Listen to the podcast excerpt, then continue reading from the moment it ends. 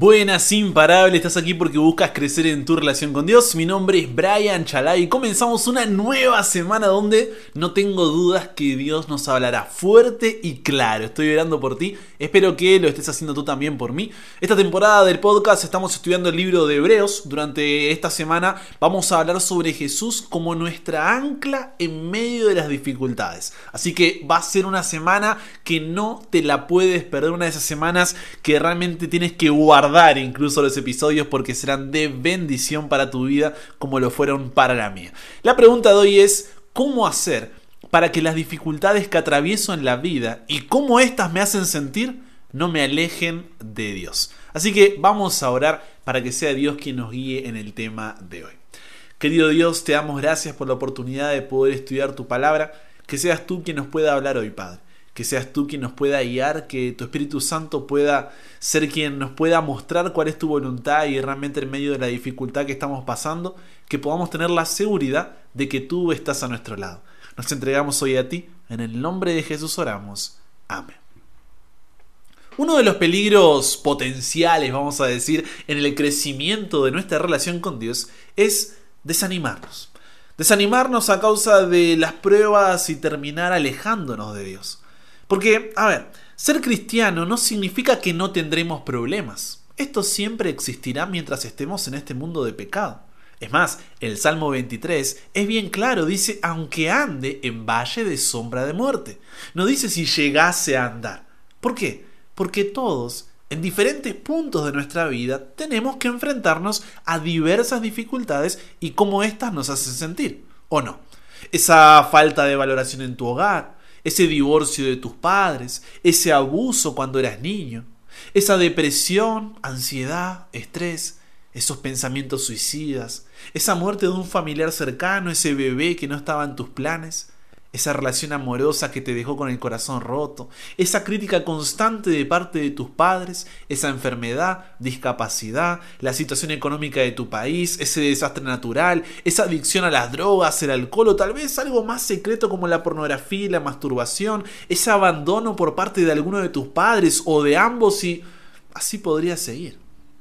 El problema es que muchas veces hemos escuchado, nos han dicho o pensamos que al ser cristianos no, no tenemos o no tendríamos que sentir tristeza, enojo, miedo, pesar, disgusto, culpa, coraje, no sé, furia, angustia, pánico, rencor, celos, desagrado y todo tipo de emociones que estas dificultades generan.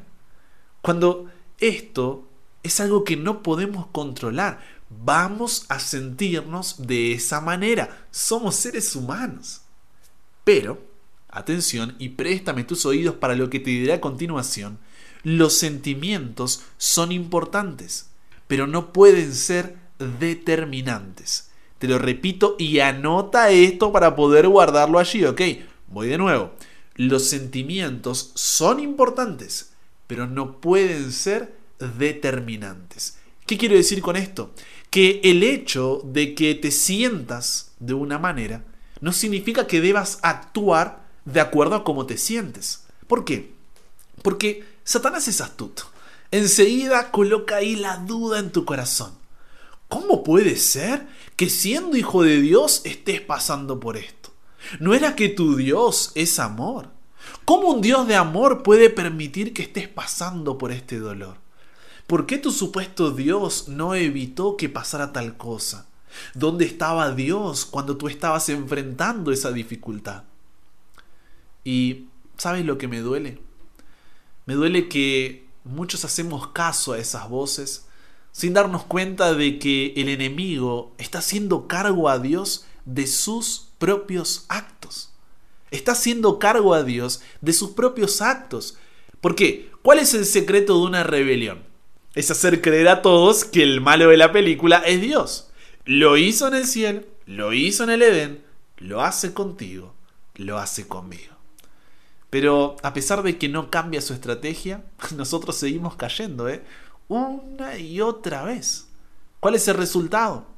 Es casi seguro que conocerás a alguien cercano a ti, un familiar, un amigo o conocido que ya no quiere saber nada, ¿eh? No quiere saber nada más de Dios luego de atravesar una dificultad y cómo ésta lo hizo sentir. Es más, puede que tú en este momento estés pensando en alejarte de Dios por la dificultad que estás atravesando y cómo ésta te hace sentir. Si es así, te pregunto, ¿qué dificultad y qué sentimiento que ésta genera son los que Satanás está utilizando para hacerte desistir? Estoy hablando de, de algo serio aquí. Estoy tratando de entrar a lo más profundo porque después de esta semana no saldrás igual en tu relación con Dios. Ahora bien, ya sea que conozcas a alguien o que seas tú quien esté en esa situación o que en el futuro pueda ser tú quien atraviese esa dificultad, la pregunta que surge es ¿cómo hacer para que las dificultades que atravieso en la vida y como éstas me hacen sentir no me alejen de Dios?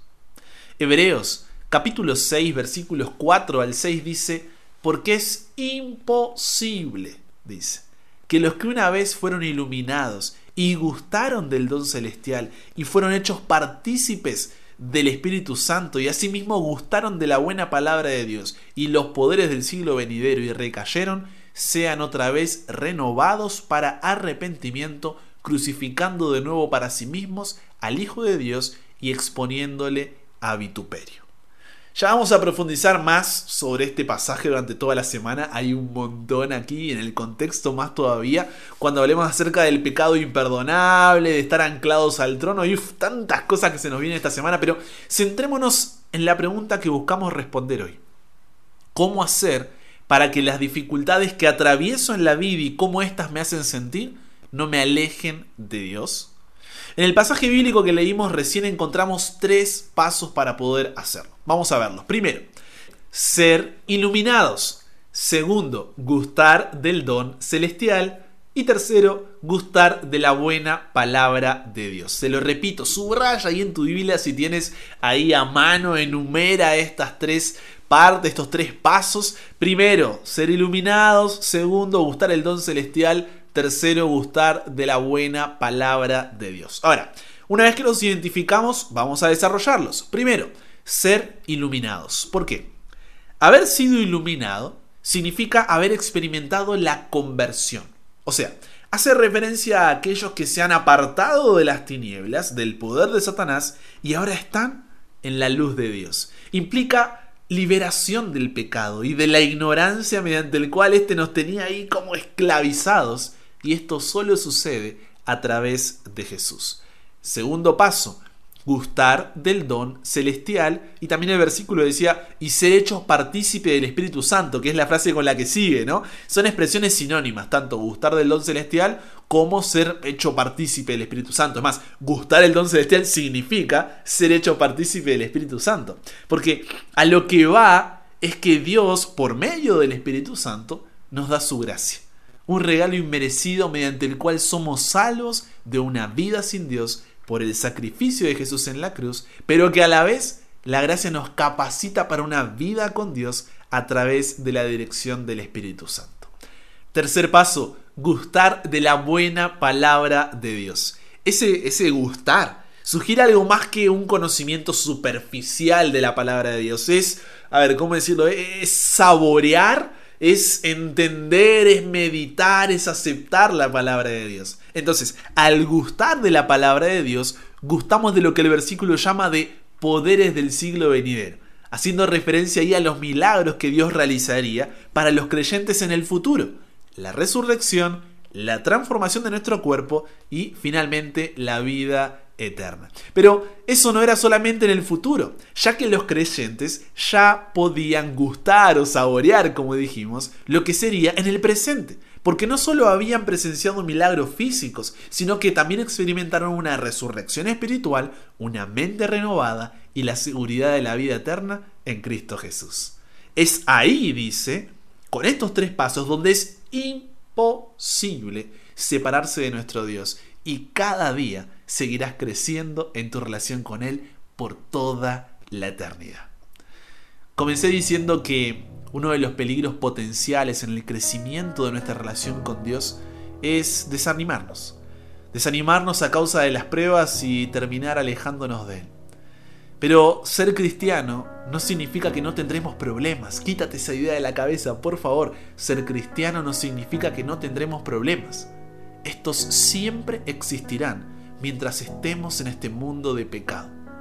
Todos, en diferentes puntos de nuestra vida, tenemos que enfrentarnos a diversas dificultades y cómo éstas nos hacen sentir.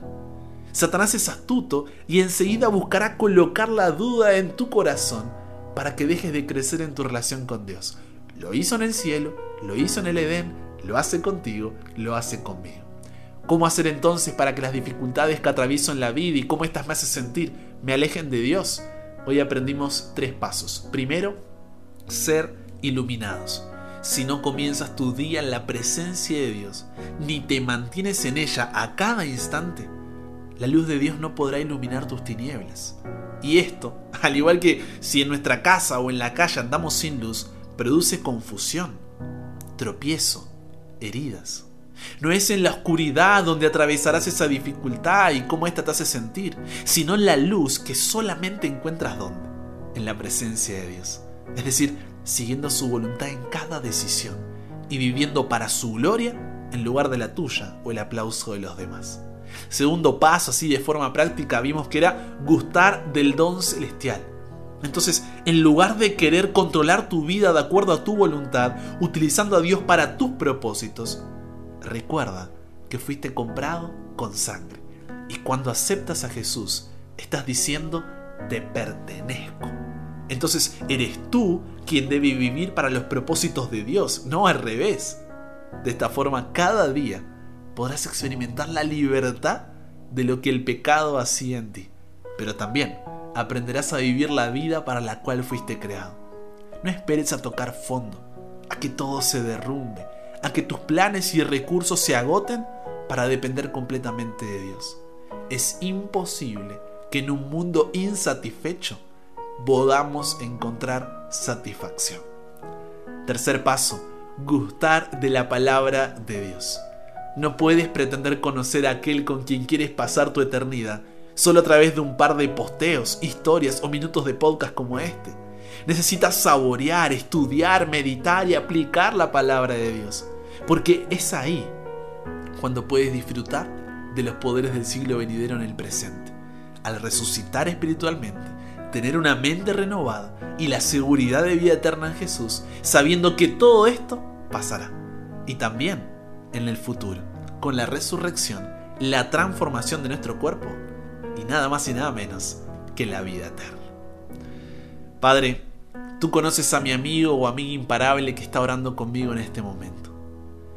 Yo no sé la dificultad que está atravesando, ni cómo se está sintiendo a raíz de eso. Pero te conozco a ti, Dios. Y sé que eres un Dios que toma la iniciativa. Un Dios al cual le importamos. Un Dios que entregó su propia vida con tal de salvar la nuestra. Un Dios que quiere pasar la eternidad a nuestro lado. Es por eso que este mensaje no llegó a nuestros oídos por casualidad. Primeramente para mí al prepararlo y ahora para mi amigo y amiga imparable que está aquí escuchando. No estamos orando por casualidad. Tú nos dejaste este mensaje porque sabes cuánto lo necesitamos, Dios.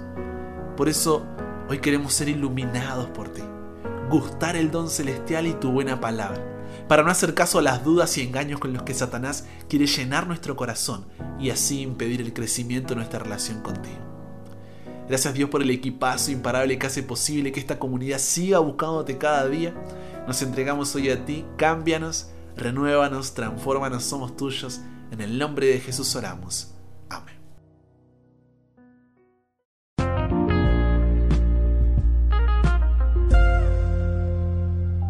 Siempre envía el mensaje justo en el momento justo.